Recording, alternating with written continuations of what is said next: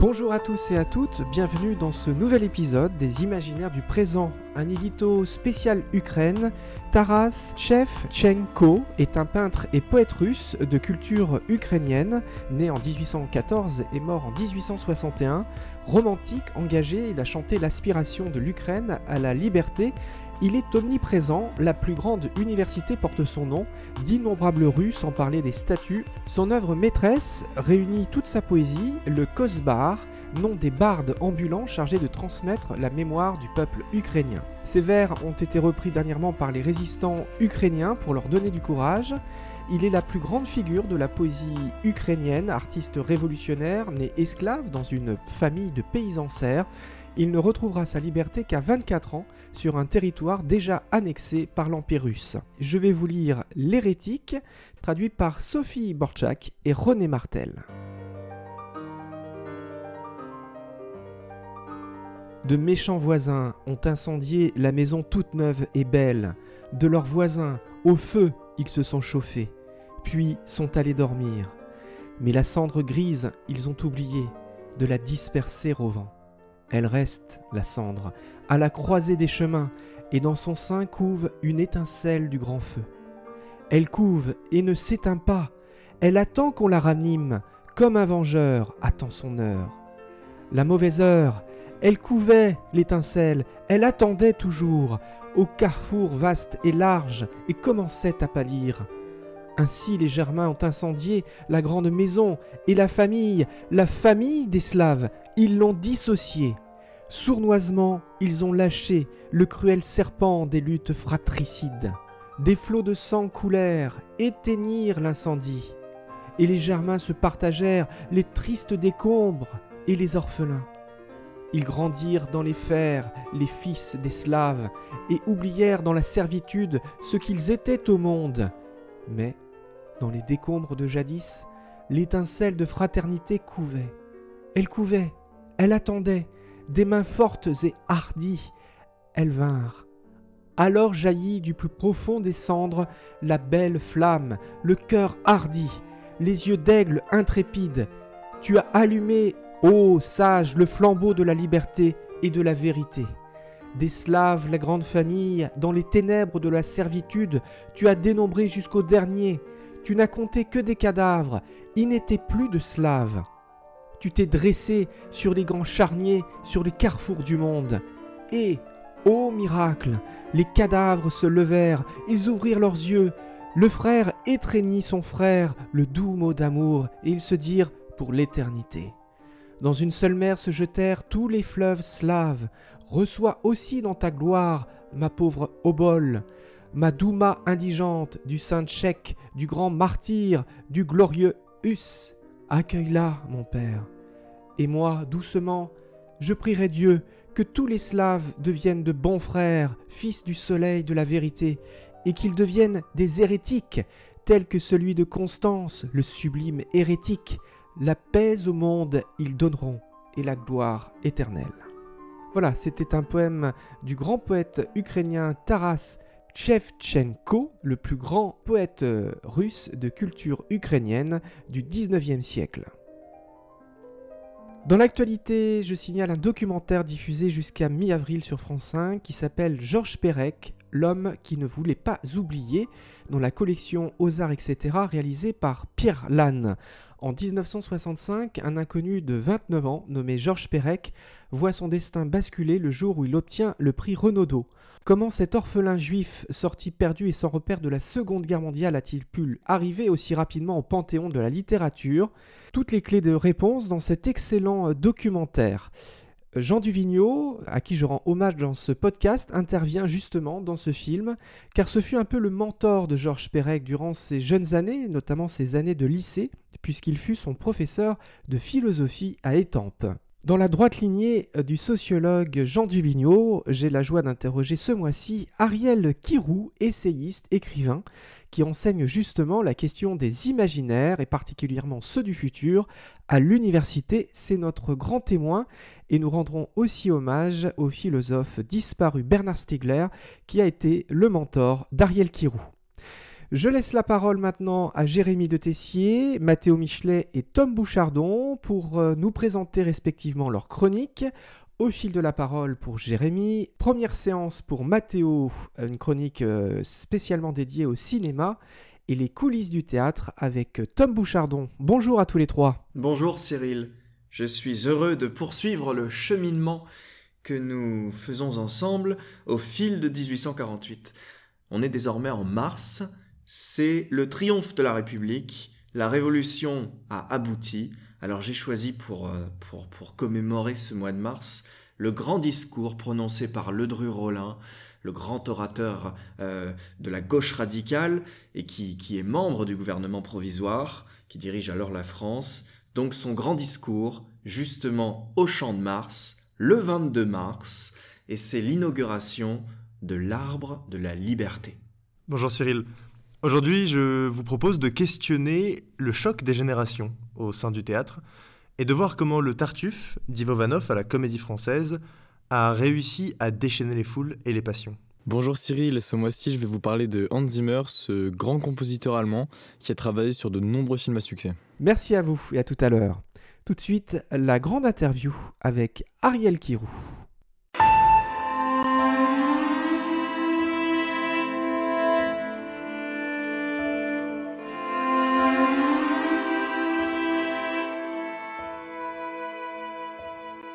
Dans ce nouvel épisode d'Imaginaire du présent, j'ai le plaisir d'accueillir Ariel Kirou. Euh, bonjour Ariel. Bonjour. Ariel Kirou, vous êtes journaliste, écrivain, essayiste et animateur radio spécialisé dans les nouvelles technologies, les musiques électroniques, la science-fiction et les grandes avant-gardes artistiques du siècle dernier. Vous êtes chercheur associé au laboratoire Costec. Vous êtes membre du collectif de rédaction de Multitude. Vous avez publié dans les Imaginaires du futur une version augmentée d'un dernier ouvrage qui s'appelait ABC Dick. Nous vivons dans les mots d'un écrivain de science-fiction. C'est deux livres différents en fait. Hein. C'est d'un côté l'ABC Dick, nous vivons, qui a été augmenté, l'autre côté dans les imaginaires du futur. ABC Dick, nous vivons dans les mots d'un écrivain de science-fiction, un véritable hommage de plus de 600 pages avec des entrées, des notions clés qui vous sont chères et qui sont chères à l'auteur. Il rentre combien d'actualité ce livre puisque nous célébrons cette année la, la 40e année de la disparition de Philippe Philippe Cadic, comme on l'appelle. Philippe Cadic. Le livre commence par cette citation Retour au réel par la case désastre. Cette phrase pourrait peut-être résumer l'histoire en train de s'écrire euh, en Europe, nous le verrons au cours de, de ce podcast. Vos autres ouvrages, pour n'en citer que quelques-uns, parce qu'ils sont tous très intéressants, ceci n'est pas un blasphème, la trahison des images, des caricatures de Mahomet à l'hypercapitalisme, un livre euh, écrit avec Mounir Fatmi, artiste. Vous avez écrit avec Bernard Stiegler un entretien avec ce, philosophe, L'emploi est mort, vive le travail, aux éditions Mille et Nuits, avec un long préambule pour comprendre la pensée du philosophe et son importance que nous allons écouter dans quelques instants. Un dernier article à souligner aussi de recherche avec euh, Yves Citon qui s'intitule Les multiples défis de nos planétarités, à lire dans l'introduction d'un numéro spécial consacré par la revue Multitude, euh, paru en janvier 2022, dans lequel nous reviendrons aussi dans ce programme. Vous êtes directeur associé de la Société moderne multimédia, directeur éditorial du laboratoire des solidarités et à ce titre rédacteur en chef du site solidarum.org de la revue annuelle Vision solidaire pour demain. Vous êtes donc ce directeur éditorial de ce dispositif de la Fondation Cognac Jet, euh, donc qui comprend cette base de connaissances pour l'invention sociale et solidaire. Nous reviendrons sur tout cela. Et je crois que vous avez été aussi, peut-être toujours encore, professeur de sociologie à l'université de Versailles, Saint-Quentin en Yvelines, où vous enseignez la sociologie, sociologie des pratiques culturelles avec un angle très numérique. Et maintenant, j'ai aussi un cours sur les imaginaires du futur en master. En 2020, vous affirmiez déjà dans la revue Ouzbek et Rika, soyons lucides, acceptons qu'on est déjà entré dans le chaos. Il n'y a pas d'apocalypse à venir, on est déjà dans le délitement, dans des effondrements en cours. On reviendra un peu sur cette citation forte euh, qui montre qu'on est déjà dans, le futur du, tragique et qu'il y a plein euh, d'imaginaires possibles pour faire face à ce chaos. Je vous propose de débuter cet entretien par, euh, par un de vos maîtres penseurs. En plus de Jean Baudrillard, l'écrivain Alain Damasio, il y a le grand Bernard Stiegler, ce philosophe euh, que vous avez rencontré à de multiples reprises, à qui vous avez consacré un livre, L'emploi est mort, vive le travail. C'est l'un des penseurs français majeurs de la technique euh, nous allons écouter Bernard Stiegler qui s'exprimait en janvier 2017 à l'occasion de la sortie de son livre Dans la disruption, comment ne pas devenir fou, une interview menée par euh, Thibault Liorade avec Serfi Canal. Ces paroles euh, trouvent un écho particulier avec l'actualité puisque vous allez l'entendre, il parlait d'une Europe riche, certes, mais pouvant être perturbée par la disruption. Nous l'écoutons, Bernard Stiegler. Très peu de gens qui ont dit la technique, c'est un facteur fondamental. Voilà. Maintenant, nous sommes démunis face à cela. Et c'est ce qu'utilise le transhumanisme, parce que le transhumanisme, lui, est un courant de pensée qui est en train de canaliser un petit peu tous les paumés de la disruption en leur disant, nous, nous avons une vision. Sauf qu'à mon avis, cette vision est extrêmement dangereuse, outre qu'elle est... Euh, totalement euh, fantaisiste sur le plan scientifique, parce que promettre l'immortalité, c'est une fantaisie, elle est extrêmement dangereuse sur le plan économique. Elle est d'abord insolvable et extrêmement productrice d'externalités négatives. Mm. Donc elle ne, va faire qu'accélérer un processus qui a fait que les électeurs de M. Trump finalement fait remporter M. Trump. Alors à qui elle profite cette disruption? Elle n'est pas née par hasard. Eh bien, elle profite à des capitaux risqueurs qui savent prendre des risques et qui ont une intelligence de ce processus mais je, tiens à redire que je n'accuse pas ces personnes-là de comploter pour euh, court-circuiter les puissances publiques, par exemple européennes. Quand on se demande à qui elles profitent, il faudra aussi demander à qui est-ce qu'elles lèsent. Hmm. Elles lèsent l'Europe. L'Europe, alors pourquoi l'Europe? C'est l'Europe. Parce que l'Europe, c'est le marché le plus solvable du monde, toujours. Hein. C'est un marché qui est riche encore. Ça ne durera peut-être pas très longtemps, mais c'est encore le cas. Une population relativement bien soignée, plutôt bien éduquée, mieux que la moyenne euh, mondiale, et, fondée sur justement des systèmes sociaux. Quand je dis système social, on n'entendait pas sécurité sociale. Hein. J'entends système social au sens de ce que décrit Durkheim, c'est-à-dire euh, ce qui fait la solidarité sociale, ce qui fait que la société véritablement est non pas anomique, c'est-à-dire le Far West, privé de loi, mais véritablement un ordre qui fonctionne et qui est efficient et dans lequel les gens euh, s'investissent cette Europe euh, qui a construit tout cela euh, surtout à partir de la Renaissance, hein, parce qu'avant la Renaissance, l'Europe était plutôt un pays en retard en réalité par rapport à la Chine par exemple et, à l'islam, enfin disons à partir du XIIIe siècle. Mais euh, l'Europe a construit une extraordinaire civilisation d'une puissance énorme qui d'ailleurs à l'origine un petit peu tout ça. Mais maintenant, elle est en train d'être disruptée alors, par ceux qui savent effectivement tirer profit de ça.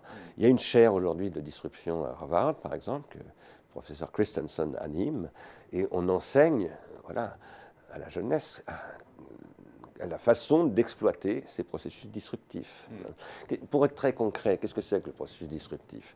Quand vous interagissez sur une plateforme où le système a enregistré toutes vos interactions précédentes, il peut avoir sur vous des dizaines de milliers de données, voire plus, corrélées avec d'autres systèmes de données d'ailleurs, parce que vous avez des échanges et trafics de données aujourd'hui à l'échelle mondiale, eh bien, ce système analyse euh, votre comportement contemporain actuel en fonction de ce que vous avez fait précédemment et en fonction de son business model et met en œuvre des algorithmes qu'on appelle du calcul intensif qui peuvent aller 4 millions de fois plus vite que vous. Parce que votre système nerveux fonctionne à 60 mètres par seconde, c'est un flux nerveux, tandis que sur les réseaux optiques, l'information circule à 200 millions de mètres par seconde. À partir de là, vous avez un différentiel absolument foudroyant et donc, euh, vous avez un problème de retard structurel. Demain, il faut créer un New Deal, comme ça a été fait en 1933 face au taylorisme. Le taylorisme crée des emplois. L'automatisation digitale ne crée plus d'emplois, ou très peu. À partir de là, il faut redistribuer pour quoi faire Pour lutter contre l'entropie. Parce que ces systèmes automatiques, ils sont autoréférentiels. Et en théorie des systèmes, un système autoréférentiel, c'est un système fermé qui tend à produire de l'entropie et à s'autodétruire. Donc il va falloir réintroduire de la négantropie, ce qu'on appelle l'entropie négative. Ça suppose de repenser complètement, d'une part, les critères de redistribution. Nous, nous proposons d'étendre le régime des intermittents du spectacle progressivement sur 10 ans à toutes sortes d'autres activités. Là où on a besoin de produire de la négantropie, c'est ce que font les intermittents. Ils produisent de la négantropie. Et ça permet de produire une nouvelle solvabilité à long terme. Ça suppose évidemment de faire évoluer un peu tout, le droit du travail évidemment, aussi euh, les programmes éducatifs, euh, les rapports entre, entre la jeunesse par exemple et l'environnement économique, tout doit bouger. Nous sommes en train de mettre en place cela à pleine commune. Nous avons euh, créé cela aussi en réfléchissant à l'évolution du World Wide Web. Il faut faire évoluer les formats de données, par exemple. Nous travaillons avec Orange sur cette question. Mm-hmm. Nous réfléchissons avec Dassault Systèmes sur la création de vrais réseaux sociaux Aujourd'hui, les réseaux ne sont pas sociaux, ils sont antisociaux. Et comment créer un vrai réseau social dans une entreprise entre des ingénieurs, etc., pour que véritablement on produise de la négantropie Mhm. et non pas de la répétition de ce que veut le management, ce qui est une catastrophe. Ariel Kirou, euh, comment résonnent en vous euh, aujourd'hui les propos de Bernard Stiegler qui étaient prononcés en 2017, hein, qu'on qu'on vient d'entendre? Moi, c'est- difficile de, de- de- de les résumer, mais euh, il est clair que je suis en, en plein accord avec la plupart des, des- des idées qu'il qu'il- développe en fait dans, cette, dans cet extrait. hein. Le constat qu'il fait par rapport à- au transhumanisme, le constat qu'il fait donc, par rapport en fait, à cette démiurgie technologique qui est une sorte de gigantesque leurre qui ne peut que produire plus d'inégalités en fait, dès lors que les règles ne sont pas changées. Ouais. Euh, donc d'accord avec lui aussi, là il en parle moins, mais euh, parce qu'il parle de l'entropie, la, question écologique, la question environnementale est pour lui également primordiale. Simplement l'écologie telle qu'elle était vue et, perçue par Stigler est une écologie en, quelque sorte, on va dire multiple, à la fois verte et, grise, c'est-à-dire c'est une écologie de l'esprit autant qu'une écologie de, de la- de la- de ce qu'on pourrait appeler la nature. Donc c'est une écologie qui touche l'humain, le non-humain, l'intellectuel, le spirituel. C'est une écologie globale, quelque part, éminemment supérieure à l'économie. Donc tout, tout, ce que, tout ce que dit, tout ce qu'explique Bernard Stiegler dans cet extrait me semble tout à fait juste. hein. et, euh, et sa conclusion, en quelque sorte, c'est-à-dire qu'il faut une bifurcation. Euh, euh, c'est le terme, l'un des termes qu'il utilisait en fait pour justement l'opposer à la logique de la, disruption pure et simple, en fait, qui est une sorte de, coupure brutale menée par des puissances qui seraient en quelque sorte des puissances de l'économie dominante, des puissances du marketing selon les règles d'hier. Lui, ce que prenait Bernard Stiegler, et je pense qu'il a absolument raison, qu'il avait absolument raison, c'était en quelque sorte cette, non pas cette rupture subie, mais en quelque sorte une, une transformation assumée, voulue. Il parle de négantropie, c'est-à-dire de, non pas destructrice, mais créant un ordre différent, sortant des s'extirpant des règles du, euh, du, on va dire, de, de l'hypercapitalisme. Et je pense que là-dessus, il avait pleinement raison. Après, malheureusement, il est parti euh, trop tôt. Hein, donc, euh, mmh. maintenant, ça fait, euh, c'était donc en août 2020. Voilà, en août 2020. Il est parti évidemment bien trop tôt. Euh, la, la, la, on avait, nous avions beaucoup de discussions. J'essayais de le tirer notamment vers, vers l'importance justement d'intégrer non seulement des scientifiques, des chercheurs, des savoirs, évidemment les citoyens dans, dans tout ce mouvement, mais oui. aussi les imaginaires. Voilà. Euh, et, voilà. et ça, pour moi, c'était vraiment un point primordial parce qu'au fond, finalement, lorsqu'on lorsqu'on lit, par exemple, le deux ou trois derniers livres de, Kim, de l'auteur de science-fiction Kim Stanley Robinson, comme Aurora ou 2312, euh, dans 2312, il y a une historienne, une historienne de l'année 2312 qui, qui, prend du recul sur ce, que, ce, que nous, ce, que, ce qui s'est passé avant elle, à partir de, euh, des années 2000. Euh, ouais. Et elle explique bien qu'il y a eu une grande indécision jusqu'en 2060 et que après il y a eu une période de crise absolument gigantesque et que l'année où potentiellement tout trans se transforme, c'est 2130 et c'est parce que le contexte politique, le contexte global permettait cette transformation dans une situation de crise absolument abyssale. Et c'était et, et, ce que et au fond finalement ce qui explique avec son imaginaire quelqu'un comme Kim Stanley Robinson, en se projetant dans le futur, euh, c'est très exactement la même chose que Bernard Stiegler, avec simplement cet euh, outil euh, des imaginaires. ce qu'il met en scène, c'est cette nécessité de nous transformer si l'on ne veut pas continuer éternellement, sous prétexte de progrès, à bah, tout simplement créer de l'entropie, c'est-à-dire à détruire notre propre monde, notre propre environnement humain et non humain.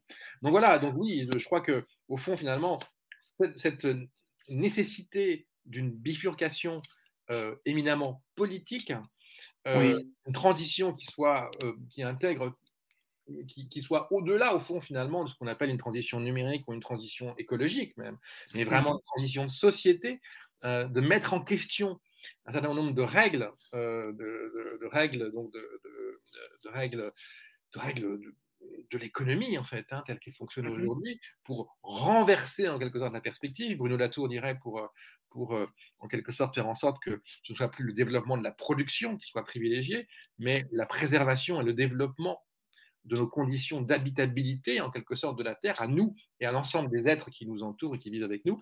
Cette transformation-là, elle est plus essentielle que jamais. Et donc, je crois que les mots, le message de Bernard Stiegler est plus juste que jamais. Après, la question, c'est effectivement comment. Hein.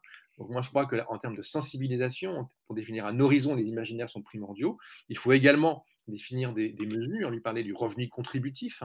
Moi, je défends le revenu universel d'un montant suffisant, euh, inconditionnel. Euh, au moins au niveau du SMIC, pour justement renverser le rapport à la production, ne plus dépendre uniquement de la production et pouvoir mener des, activités qui nous épanouissent et qui, épanouissent, notre environnement euh, sans, nécessité, de, de, toucher un salaire de quelques patrons ou de quelques États plus ou moins satrapes. Oui, c'est ce que vous avez écrit, euh, pour revenir à la citation que je disais en introduction, euh, vous disiez: «Voilà à quoi sert la science-fiction, même dans les pires situations, elle ouvre le champ des possibles. La zone, c'est ce qui est en train de devenir notre planète. On passe d'une époque où l'on avait le sentiment de savoir ce que l'on faisait à une autre où c'est l'incertitude temporelle et géographique qui domine. Comment sortir de la sidération? Nous avons besoin de l'horizon des étoiles, d'un ailleurs qui ne soit pas religieux». Euh, vous êtes aussi, à votre manière, un penseur et un philosophe, Ariel Kiro. Oui, en tout cas, c'est pas à moi de le dire. Si des lecteurs le pensent, j'en serais heureux. Mais je, suis inspiré par des gens comme Bernard Stiegler, comme, Jean Baudrillard, comme beaucoup d'autres. Je suis également inspiré, je, trouve des, des, idées, des perspectives aussi dans ce monde de la science-fiction que ce soit chez Catherine Dufour, chez Alain Desmazio, chez Katie Stewart ou chez Kim Stanley Robinson. Euh, et j'essaye à, mon, niveau, en tout cas, de, mettre tout ça en, musique. Je pense que c'est.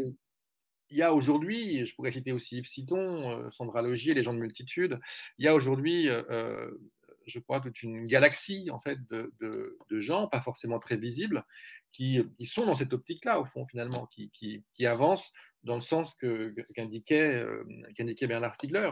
Et euh, mm-hmm. euh, c'est vrai que là, en quelque sorte, ma spécificité par rapport à, quelqu'un comme Bernard Stiegler, comme, par rapport à beaucoup de penseurs, c'est réellement de prendre au sérieux, mais avec le sourire, ce mm-hmm. que nous apporte potentiellement la science-fiction, c'est-à-dire, mmh c'est-à-dire en fait, cette, et, qu'est-ce qu'elle nous apporte hein, C'est ça qu'on pourrait, pourrait, essayer de, de, de, de, comprendre. Ce que mmh potentiellement elle nous apporte, c'est que elle nous permet de saisir, malgré le discours ambiant, que l'emploi, la notion d'emploi, la notion de croissance, le monde réel tel qu'il nous entoure, il n'est pas, il pas là pour l'éternité. Qu'il y a mmh des horizons mmh euh, vers lesquels on Et voilà, il y a des mondes alternatifs. Euh, euh, je ne dis pas que je les verrai de mon vivant, peut-être pas, mais il y a d'autres façons de faire société que celle qui est aujourd'hui la nôtre. L'économie telle que nous la connaissons, c'est un moment. L'obsession de la croissance économique, c'est un moment aussi euh, la notion d'emploi, euh, non, c'est pas essentiel. Même la notion de travail, au sens d'œuvre, elle est intéressante. Mais mmh l'essentiel, c'est le faire, c'est l'activité. Donc tout ça nous oblige un petit peu à revenir aux sources quelque part. Et les imaginaires sont excessivement importants pour nous mmh faire ressentir, nous faire comprendre qu'il y a d'autres horizons et qu'il y a d'autres chemins pour potentiellement y arriver, et qu'il y a une dialectique à trouver entre le chemin et l'horizon. Pour moi, il y a vraiment deux types de récits qui sont complémentaires et tout à fait essentiels. Il y a les récits ici et maintenant d'initiatives minoritaires, comme celle de Pleine Commune que menait euh, euh, Bernard Stiegler donc, euh, en, Seine-Saint-Denis, entre autres, hein, et dans d'autres départements donc limitrophes, hein, Pleine Commune. Mais il y en a beaucoup d'autres. Il y a des associations partout en France, il y a des, fondations, il y a des tas de gens qui prennent des initiatives de solidarité, d'accompagnement de, publics vulnérables, qui lient euh, l'écologie à, l'accompagnement de personnes handicapées. Il y a, voilà, les logiques de recyclage, euh, le logiciel libre. Il y a une multitude aujourd'hui de gens qui font, et il faut raconter ce faire, ici et maintenant, même s'il est ultra minoritaire, il faut le mettre en, en, en, image, en son, en musique, en mots.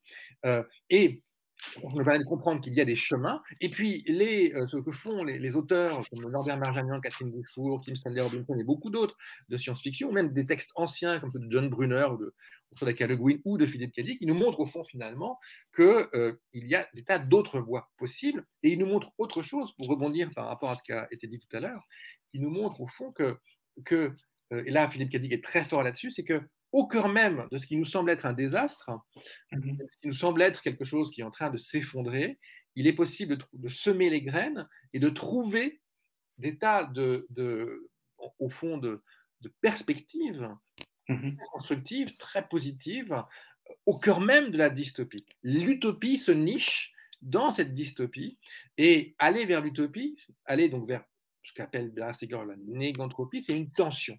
Hein, on n'est jamais dans la démocratie, on n'est jamais dans la justice, mais on tend vers la justice, on tend vers la démocratie. Euh, et il faut bien comprendre que, je veux dire, le réchauffement climatique, on n'en est qu'au début. On a, on a vécu la crise du Covid, on a vu Mhm. la régression de Donald Trump, on a la régression euh, de Zemmour Co, et on a la régression terrible, violente de, de, de- de Poutine en Ukraine. Euh, on, on voit qu'effectivement, l'ancien monde n'en finit pas de mourir, euh, et en mourant, il n'en finit pas de détruire toute capacité à faire monde. En fait. Hein, et donc, euh, donc euh, je crois qu'on a presque un. Je ne suis pas du tout. Je pense qu'il faut se méfier le terme comme optimiste ou pessimiste, mais je crois qu'on a, en tout cas, nécessité à euh, trouver à la fois dans la raison de quoi critiquer et trouver dans les imaginaires de quoi construire, relier les deux. Hein, mais la raison sert aussi à la construction, l'imaginaire sert aussi à la construction.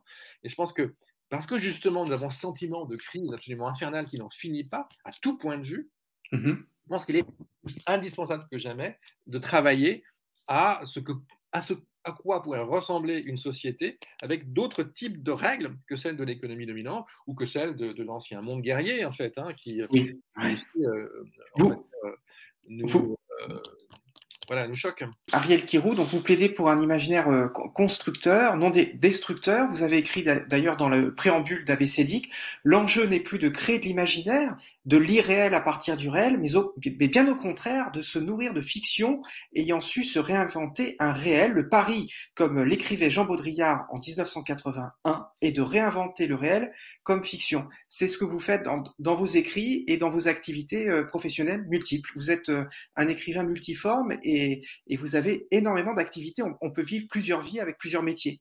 Vous, vous le démontrez. oui, oui, oui, oui, oui, oui. Après, le, le- ce qui est assez étonnant, c'est qu'il se relie en fait bien souvent. Voilà. C'est- euh, quand, quand effectivement là, le, le 18 mars va sortir, euh, de- genre 2022, Nos futurs solidaires, avec 14 Oui. nouvelles de science-fiction, euh, quatre moments de conversation, de réflexion sur des questions de solidarité, sur des utopies solidaires, sur des récits de solidarité.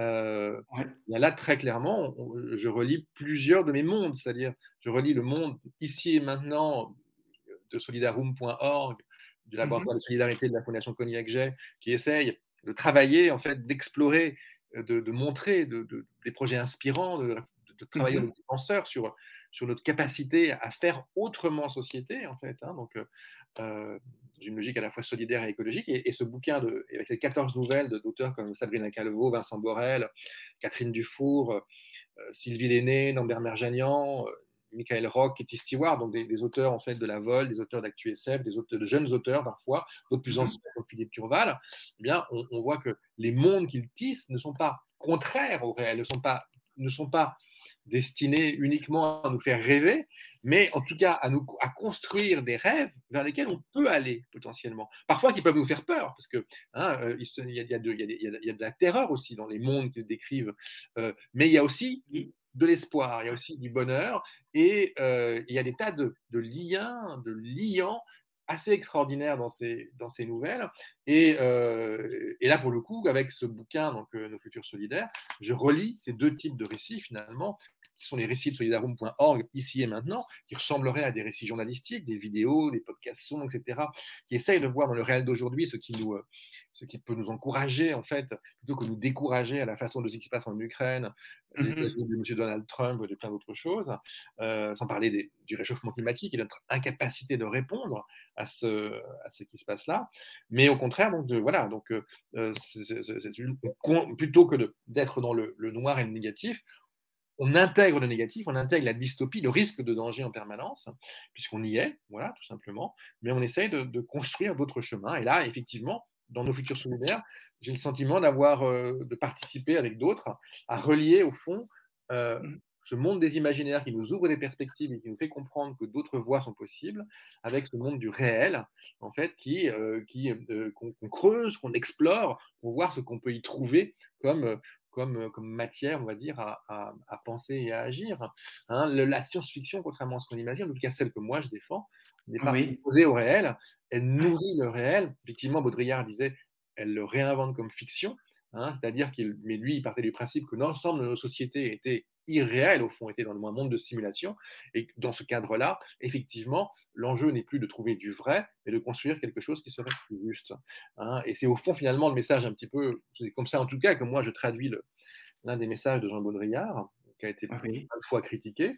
Euh, c'est justement en prenant acte de, de, ce, de ce monde de fiction, pour donc l'orienter grâce à des fictions qui, au lieu de nous enferrer, de nous enfermer dans un imaginaire de, pure compétition, euh, un, imaginaire de profit, un imaginaire d'actionnaire, un imaginaire qui, euh, euh, qui, ne relie plus, mais qui au contraire, au, contraire, au fond, n'en finit pas sur des modes différents de construire des plantations ou des usines, c'est-à-dire des entités fermées qui se contrefoutent de leur environnement, donc des humains et non-humains qui les entourent.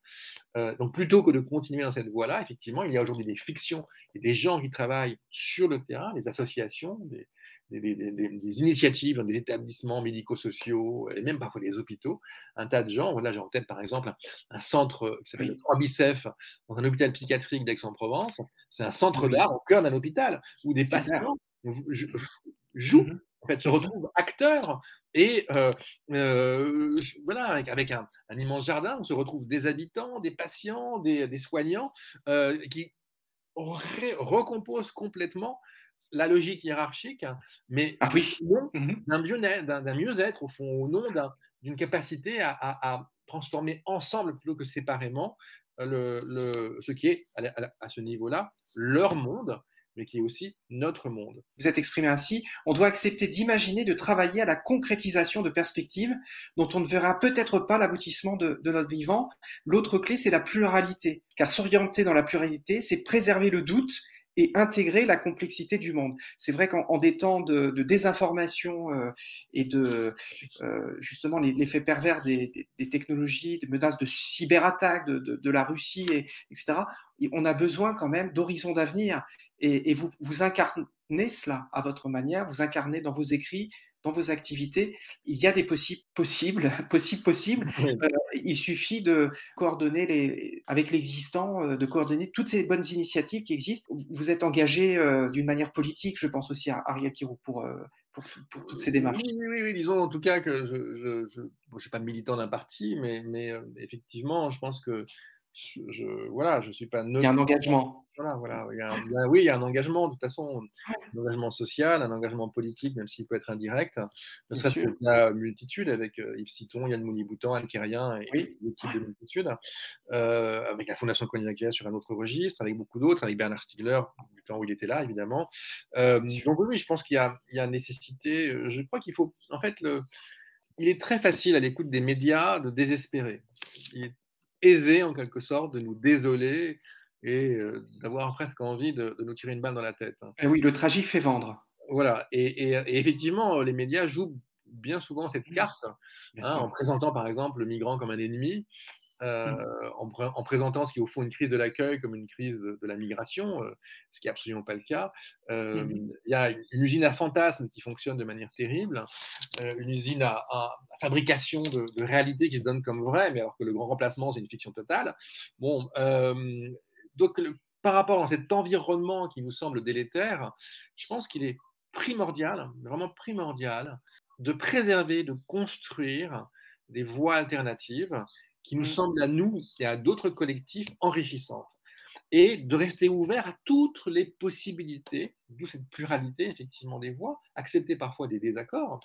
Je veux dire, ce, ce mouvement-là, à mon sens, il est primordial. Bernard Stiegler il disait quelque chose de très juste. Il disait parce que la situation est désespérée, nous devons plus que jamais rêver. En fait, hein, et nous mmh devons tenter de concrétiser nos rêves. C'est justement parce que parce qu'avec le réchauffement climatique, avec ce qui se passe en Ukraine, même s'il ne l'a pas vécu, avec la pandémie, avec tous les, les, malheurs en quelque sorte qui semblent nous tomber dessus, et, il y en aura d'autres, hein, il y en aura évidemment beaucoup d'autres, euh, c'est d'autant plus nécessaire de construire, hein, nécessaire de nous irriguer de monde alternatif, pensé par des gens comme Philippe Ursula K. Le Guin, et des gens contemporains aussi, de nous irriguer des expériences menées partout en France et dans le monde et qui, à leur niveau, recréent du lien entre humains, entre eux, entre humains et non humains, retissent quelque part ce qui ferait société, tout en préservant les conditions d'habitabilité de la Terre, voire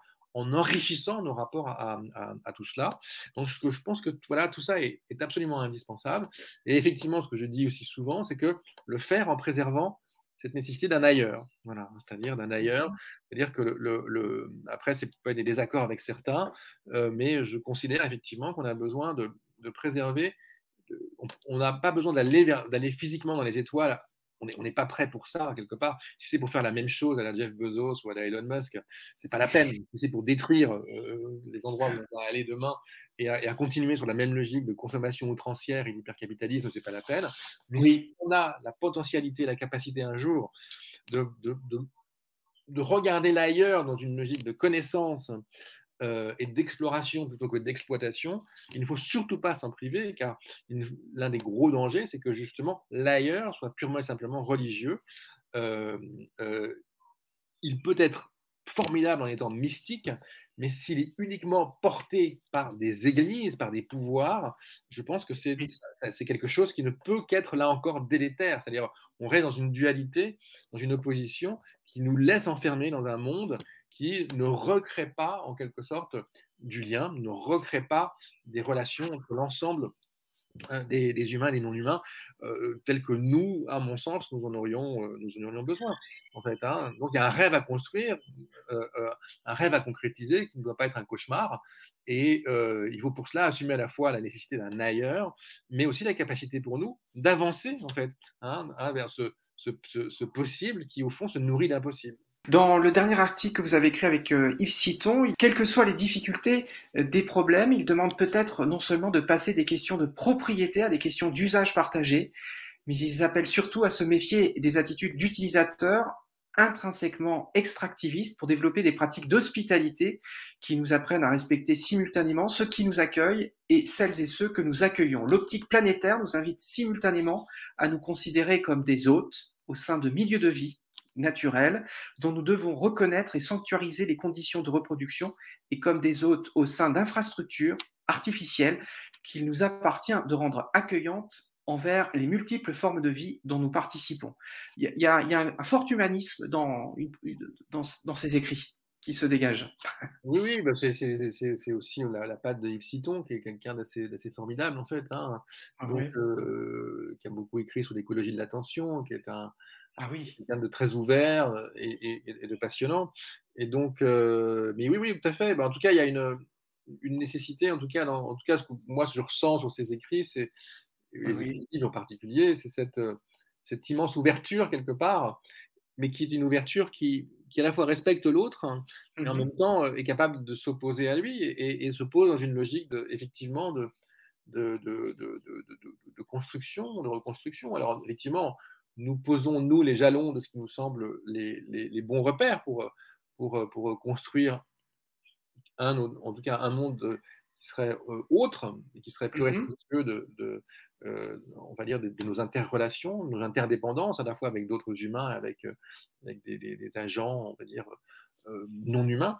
Bon, voilà, ça nous semble à nous, en tout cas, quelque chose de, de primordial dire bon, tout le monde ne le partage pas comme on le partage, euh, comme, comme, comme nous, on, a, on, avons la, la, conviction. Bon, mmh voilà, et après, je pense que, nourrir ces visions-là, euh, c'est aussi ce qu'on fait avec le, réseau Université de la pluralité, euh, qui est un réseau qui mmh travaille sur les imaginaires alternatifs du futur, avec Katie Stewart, qui est la présidente, et, Daniel Kaplan, qui, qui, en est en quelque sorte le, fondateur, et avec un réseau mondial. On est, voilà, moi j'essaye au maximum de, de, de m'entourer de gens qui vont que je vais essayer de nourrir à ma façon et surtout qui vont me nourrir d'idées, de perspectives, d'initiatives, qui vont me surprendre, et qui vont nous surprendre aussi et nous faire avancer collectivement.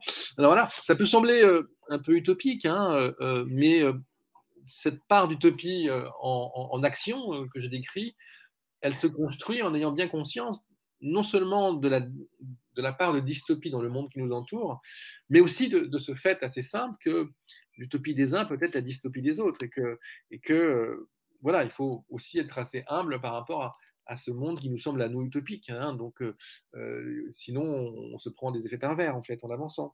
Mais voilà. Mais en tout cas, il y a, y a, y a voilà, là-dessus, j'ai une sorte de pessimisme combatif ou d'optimisme lucide. Chacun décidera ce qu'il en est. Mais, mais, je crois qu'on est condamné à ce type de, de, de on va dire, de démarche, en fait, hein, qui, est, qui, a le mérite d'exister et puis qui n'est pas déplaisante, en fait. Oui, on ne peut pas ne pas croire et, rêver, en fait. Hein. Moi, j'avoue que je, pense que le, rêve, et dans toutes les dimensions du rêve, le rêve nocturne, puis le rêve très concret par rapport à d'autres mondes vers lesquels on pourrait avancer, euh, par rapport à des ailleurs, je pense que c'est quelque chose qui est, essentiel à l'humain, euh, qui, qui nous donne une ouverture et, et, qui nous permet, y compris dans les pires conditions, d'envisager d'autres façons de, de, faire. Le problème, c'est que l'humain a besoin souvent d'être au pied du mur, de vivre le pire pour pouvoir imaginer à faire autrement. On est en train de vivre, c'est vrai, vous, vous le soulignez, une, une crise des, des, des croyances, euh, crise de la spiritualité. Et petite question peut-être personnelle, êtes-vous croyant, Ariel? Je suis agnostique. Je me méfie de, de l'athéisme radical, a tendance, à mon sens, à construire un autre dogme. Je suis agnostique, mais je crois en l'ailleurs, très profondément. C'est-à-dire, mm -hmm. je, je, je, crois en, en, en l'existence d'autres dimensions, et je pense que croire à ça est absolument essentiel. C'est-à-dire, euh, mmh. on croit qu'on est tout seul au, au monde, euh, l'homme, l'humain, euh, euh, comme étant le sort de, de, petit Dieu sur terre. je crois que c'est excessivement et, et, et, sans aucune autre dimension. Mmh.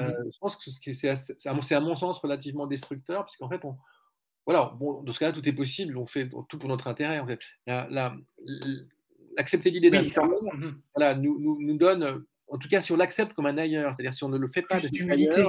Voilà, ça donne plus d'humilité et surtout il faut que cet ailleurs garde sa dimension d'ailleurs. C'est-à-dire si on lui met une barbe, si on lui met euh, une série de, de, vierges à côté de lui, si on lui met des anges X ou Y, euh, bon, s'ils sont mystérieux encore, ça peut aller et ça peut être super intéressant. Si on préserve en quelque sorte l'inconnu qu'il y a derrière, euh, ça peut être hyper enrichissant. Mais dès lors qu'au qu fond, finalement, on transforme l'ailleurs en une caricature d'humanité, mmh euh, à mon sens, là, il y a un problème. Et dès lors aussi que l'ailleurs humanisé ainsi et colonisé en quelque sorte par des églises, par des dogmes qui prétendent détenir la vérité, là encore, il y a à mon avis un souci.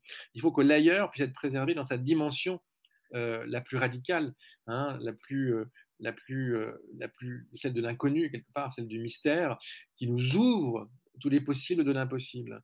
Et ça, pour le coup, j'y crois profondément. Et, mon agnostisme, euh, mon agnosticisme, hein, les gens disent différemment, au fond, euh, se, se, se, construit sur cette, sur cette base-là. C'est-à-dire que l'artiste, le créateur hérétique, il oui. n'est pas blasphématoire. C'est l'autre qui lui dit Vous êtes blasphématoire. Mm -hmm. Lui, il explore d'autres voies. Et pour, pour, rebondir quand même par rapport à la question, oui, je, je crois en la spiritualité dans, dans, tous les sens du terme. Hein, c'est-à-dire à la fois l'humour et, et, l'ailleurs que représente la spiritualité. Je euh, voilà, donc ça, je, pense que c'est quelque chose d'assez essentiel. Euh, ma fâcherie avec Michel Onfray date de son bouquin sur l'athéisme. Euh, il expliquait notamment que Raoul Vaneigem, que j'avais présenté, était un, un ultra-rationaliste, qui n'était absolument pas le cas, et où euh, il donnait le sentiment que qu'au fond, finalement, l'ultra-rationalisme et l'anticléricalisme étaient la même chose, qui n'a strictement rien à voir, à mon sens. On peut mmh être mystique et anticlérical. Voilà. Et, euh, et, et, je crois en cet ailleurs, en fait, quel qu'il soit. Simplement, je serais bien incapable de le décrire, parce que ce qui est formidable, c'est que personne ne peut le décrire. D'où l'intérêt de l'art, d'où l'intérêt de l'imaginaire, l'intérêt de, de, tout ce qui nous permet, en quelque sorte, de le, de le mettre en scène sans y croire comme une vérité pure et rationnelle, mais en tout cas en y croyant comme étant potentiellement des, lumières. L'actualité récente pour, euh, pour vous, Ariel Kirou, c'est la sortie le 18 mars euh, chez SF Édition Nos Futurs Solidaires. Voilà, ActuSF, c'est une coalition de ActuSF et du Laboratoire des Solidarités. C'était vraiment passionnant cet entretien qu'on a eu à- avec vous. Merci beaucoup, Merci. Ariel Kirou, et on vous souhaite plein de bonnes choses pour, euh, pour l'avenir. Et à très bientôt pour de, de nouvelles œuvres. Merci beaucoup. Merci beaucoup. Merci. Imaginaire du présent, le podcast au format radio. Et je vous propose maintenant un hommage musical à l'Ukraine avec le groupe Odin V Canoë qui a été créé en 2010 à Lviv. À la voix, vous allez entendre Irina Shvedak, donc qui est née en mai 1989 à Zolochkiv en Ukraine. À la guitare, Ustim Pormuski et Igor Dzivoski à la percussion. Et j'interprète au piano à la fin de ce morceau. Hommage au peuple ukrainien avec le groupe Odin V Canoë. Bonne écoute.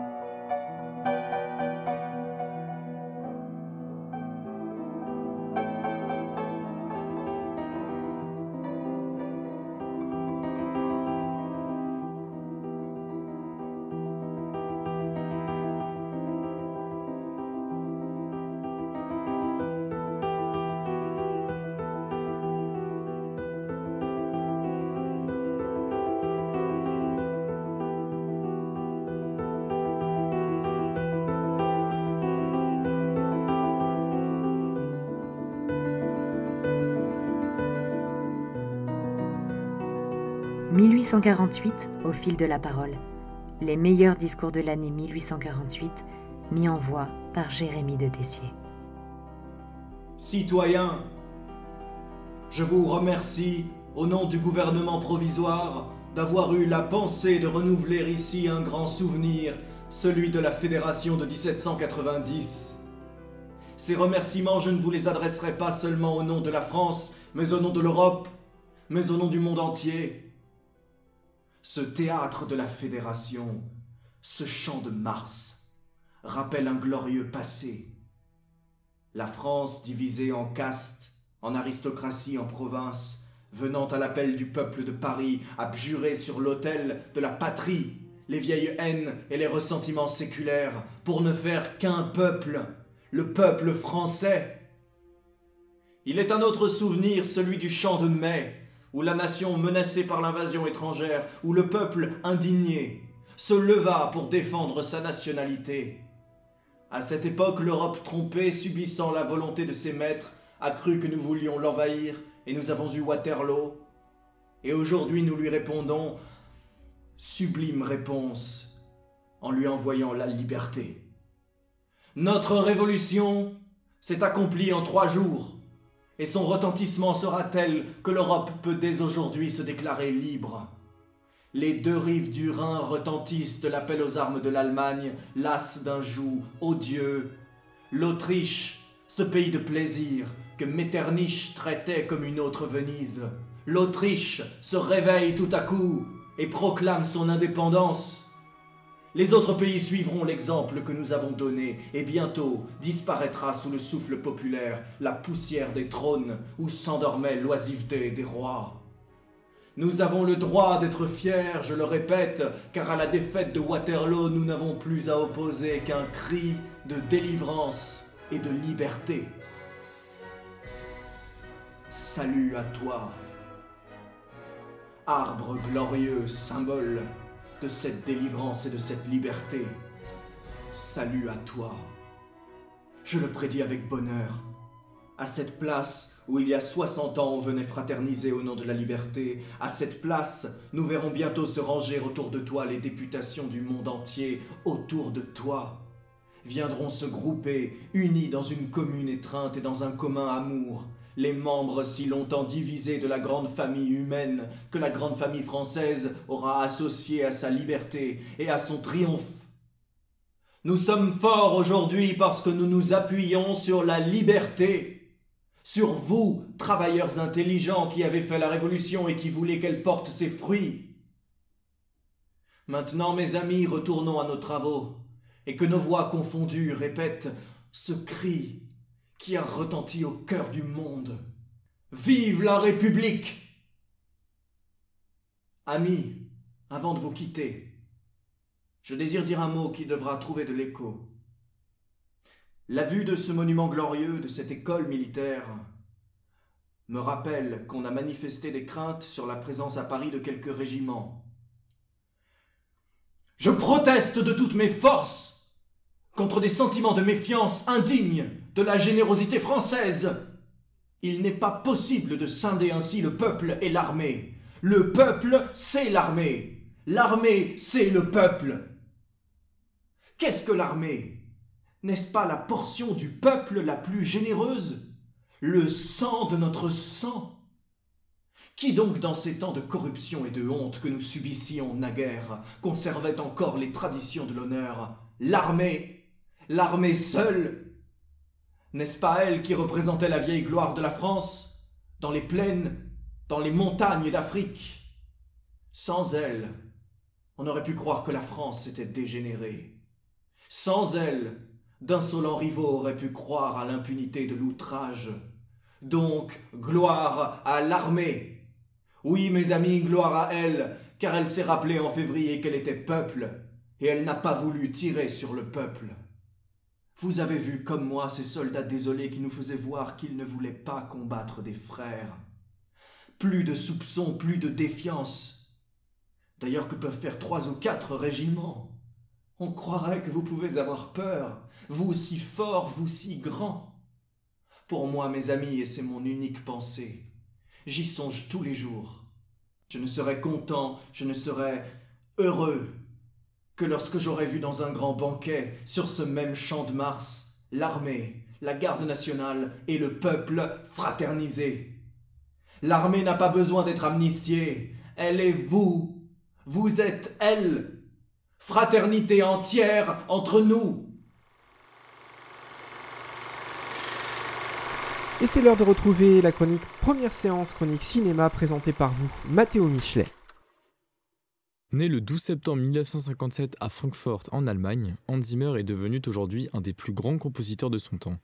Il est connu pour avoir réalisé de nombreuses compositions musicales pour notamment de nombreux films d'animation, de séries, de jeux vidéo et de films. Naturalisé américain, il réside désormais à Los Angeles, près des grandes productions hollywoodiennes. Il est multi-instrumentiste car il joue du piano, de la guitare, du banjo et de la basse. Il est important de parler de la jeunesse et de l'enfance de Hans Zimmer puisque dès son plus jeune âge, à seulement 3 ans, il commence le piano, en autodidacte. Il perdra ensuite son père à l'âge de 6 ans, et avec sa mère, ils quitteront l'Allemagne pour rejoindre l'Angleterre. Le premier genre qui intéressera Zimmer est la musique électronique. Il intègre ensuite le groupe The Buggles lancé par Trevor Horn et Geoff Downs. Mondialement connu pour avoir composé la musique Video Kill de Radio Star, Hans Zimmer apparaîtra d'ailleurs dans le clip. Dans les années 80, il commence ensuite à produire pour certains films. Il fera la rencontre de Stanley Myers, qui est aussi un compositeur de musique. Et ils vont tous les deux débuter une longue collaboration. Ils vont produire plusieurs films, et notamment My Beautiful Laundrette. Il remportera ensuite son premier Oscar de musique en 1987 pour le film Le Dernier Empereur.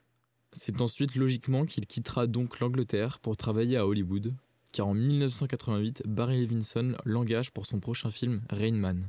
Pour ce dernier, il connaîtra un grand succès puisqu'il aura une nomination aux Oscars pour la meilleure musique de film. Dans la fin des années 80, Hans Zimmer décide de s'installer à Los Angeles, là où il créera le studio Santa Monica, qui est un studio euh, qui va complètement révolutionner les méthodes de composition et en fait avec ça Hans Zimmer veut vraiment euh, donner sa chance à de jeunes compositeurs pour euh, se faire connaître. Dans le milieu des années 90, il va faire sa première composition pour un film d'animation qui n'est autre que Le Roi Lion de Disney. Il remportera un Oscar et un Golden Globes. Une petite anecdote sur le disque de la bande originale du Roi Lion, qui est euh, la BO la plus vendue de l'histoire avec 26 millions d'exemplaires. Donc ce qui est vraiment énorme pour une musique pour une, pour une BO de film. Il va remporter ensuite un second Grammy avec euh, le film USS Alabama de Tony Scott. Il aura après une énorme opportunité avec Steven Spielberg qui le nomme à la tête du département musical de son nouveau studio. À la fin des années 90, euh, Hans Zimmer va vraiment montrer à quel point il s'est imposé dans le milieu musical des films, euh, puisqu'il est nommé trois années de suite pour l'Oscar de la meilleure musique de film. Donc il a une certaine domination sur le, sur marché, on va dire. En 2000, il va composer sûrement ce qui est une de ses musiques les plus reconnaissables et plus connues pour le film euh, Gladiator de Ridley Scott. Et il recevra un Golden Globes. Pour faire écho à notre première chronique sur Christopher Nolan, Hans Zimmer a composé euh, la musique de Batman Begins, Inception, Interstellar et euh, Dunkerque. Mais c'est pas seulement dans le milieu des films qu'il va donner son génie, puisqu'en 2009, il va composer pour une des plus grandes licences euh, du jeu vidéo et pour un des plus grands jeux de cette licence aussi, puisqu'il va composer euh, les thèmes principaux de Call of Duty Modern Warfare 2. Il composera aussi la musique de Skylanders, qui est un autre jeu mondialement connu. Le 8 décembre 2010, véritable consécration, du moins une reconnaissance euh, assez incroyable, puisqu'il aura euh, son étoile au Hall of Fame à Hollywood. Et en 2011, dans son pays natal, il aura l'équivalent allemand, qui est le boulevard des stars, où il aura aussi sa petite plaque.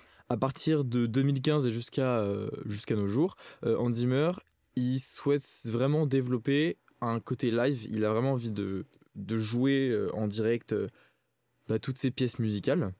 Et donc c'est pour ça qu'à partir de, de 2016, euh, il lance une première tournée européenne avec environ une trentaine de dates. Et il fera même un album du live qui a été fait à Prague. En 2017, il va faire une seconde tournée qui sera cette fois-ci mondiale. Et il va notamment jouer donc au grand festival Coachella. À ce même festival, il jouera même euh, une des premières musiques qu'il a fait, euh, Video Kill de Radio Star. J'en ai parlé tout à l'heure au début de la chronique. Donc euh, musique électronique, etc. Euh, donc vraiment les, les prémices de, de sa musique. Et en 2019, il va euh, carrément créer la tournée qu'il va appeler euh, The World of Hans où là, c'est carrément d'autres personnes qui vont reprendre ces pièces musicales, des grands orchestres, etc., pour les jouer euh, dans, de- dans de nombreux pays. Actuellement, avec le Covid, c'était un petit peu au point mort cette tournée, mais elle va reprendre. Première séance. Les coups de cœur de films, les meilleurs réalisateurs, réalisatrices du 7e art par Matteo Michelet. Et pour terminer ce podcast, je vous propose d'écouter la chronique Les coulisses présentée par Tom Bouchardon.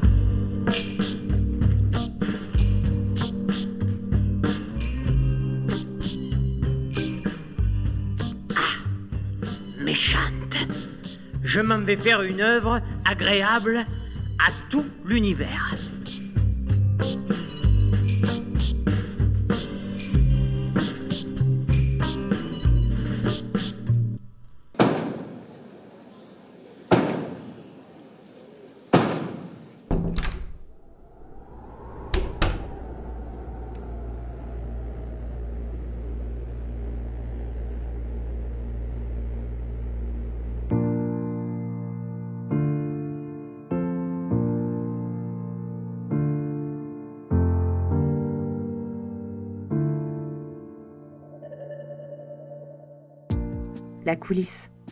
Tom Bouchardon.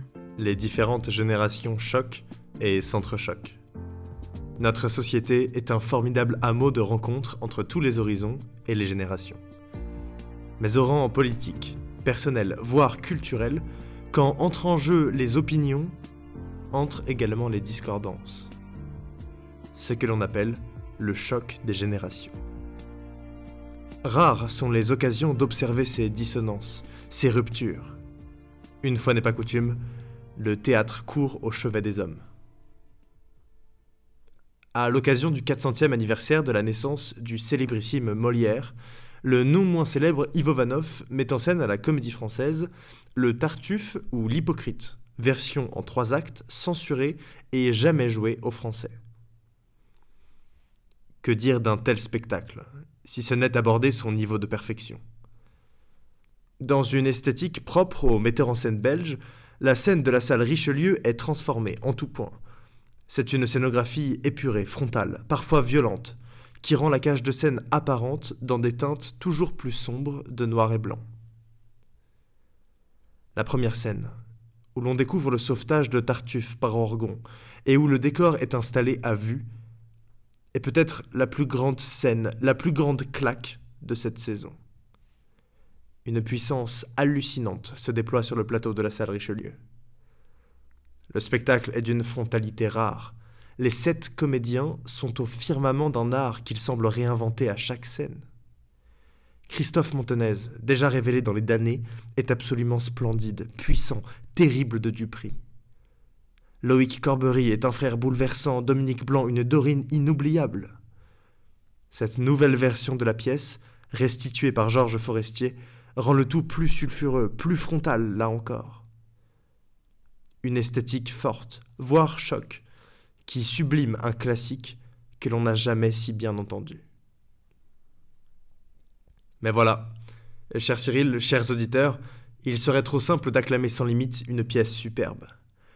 Oui, voici ici venir ma vindicte, celle contre un monde en train de disparaître.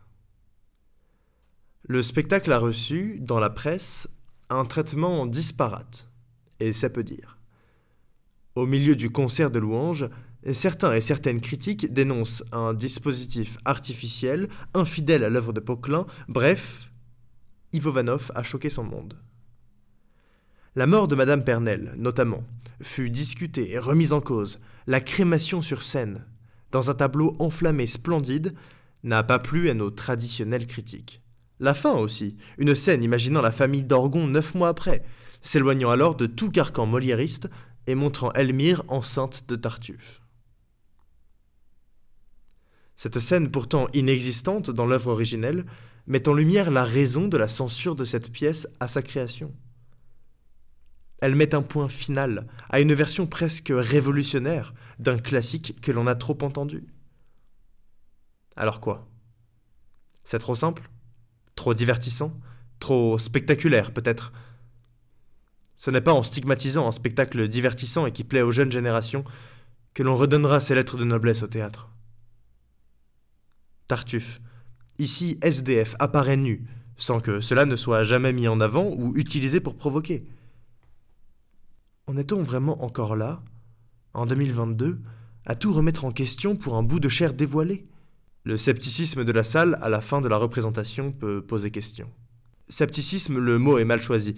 Le soir où nous étions dans la salle, quelques spectateurs isolés ont hué le spectacle, brimant ainsi les applaudissements que l'on aurait imaginé plus nombreux. Il s'agit de ne pas critiquer un public qui s'exprime, mais au contraire de saluer le geste de Vanoff.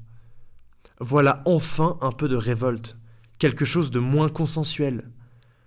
Le théâtre semble alors être un des rares lieux de ce monde où les avis divergent, jusqu'à s'écharper, jusqu'à choquer certains, sans jeter la pierre à ses critiques. Ils sont les meilleurs exemples d'un monde qui semble passé et qu'il voudrait futur. Le Tartuffe d'Ivo Vanov est une merveille de théâtre contemporain, une des choses les plus précises et renversantes qu'il m'ait été donné de voir. C'est la fin d'Imaginaire du présent, merci de nous avoir suivis. On se retrouve le mois prochain pour de nouveaux imaginaires. Faites de beaux rêves d'ici là. Salut, je suis Tyson, le compositeur des génériques du podcast Imaginaire du présent. Vous pouvez retrouver toute mon actualité sur tyson.org. À bientôt.